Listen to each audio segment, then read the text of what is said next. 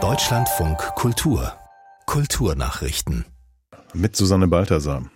Musik von Taylor Swift oder Lady Gaga könnte schon ab morgen aus der App TikTok verschwunden sein. Wie der weltgrößte Musikkonzern Universal Music mitteilte, habe man sich nicht auf die Verlängerung der heute auslaufenden Lizenzvereinbarungen einigen können.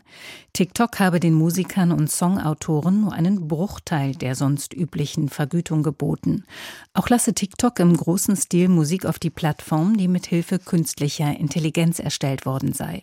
Für TikTok könnte der Ausstieg von Universal Music ein erheblicher Schlag sein.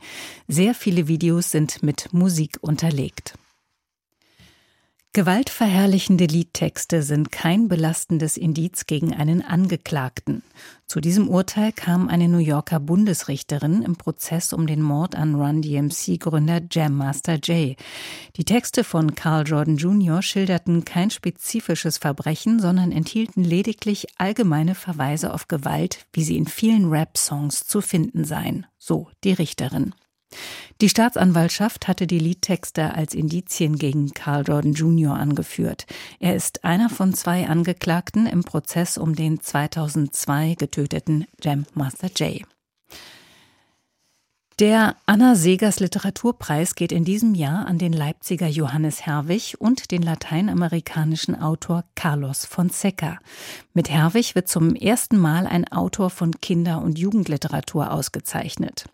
Herwig verstehe es, historische Zeitläufe für junge LeserInnen nahbar und nachvollziehbar zu machen, so die Jury. Sein erster Roman Bis die Sterne zittern war für den Deutschen Jugendliteraturpreis nominiert. Der zweite Preisträger, der Puerto Ricaner Carlos Fonseca, verpflicht in seinen Romanen Fiktion und historische Fakten europäischer und lateinamerikanischer Geschichte.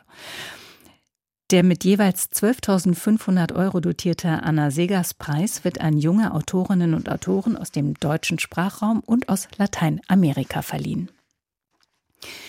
Der englische Fotograf Brian Griffin, der für die Albumcover von Depeche Mode berühmt wurde, ist im Alter von 75 Jahren gestorben. Griffin gestaltete in den 80er Jahren die ersten fünf Cover der Band, darunter Speak and Spell und Black Celebration. Das Titelbild von A Broken Frame wurde später vom Time Magazine zum Foto des Jahrzehnts gekürt. Vor allem in den 80er Jahren schuf Griffin Albumcover und Porträtfotos für viele Popstars, darunter R.E.M., Billy Idol und Peter Gabriel. Brian Griffin wurde im Laufe seiner Karriere mit über 50 Solo-Ausstellungen geehrt. Seine Bilder hängen im Victoria and Albert Museum und in der National Portrait Gallery.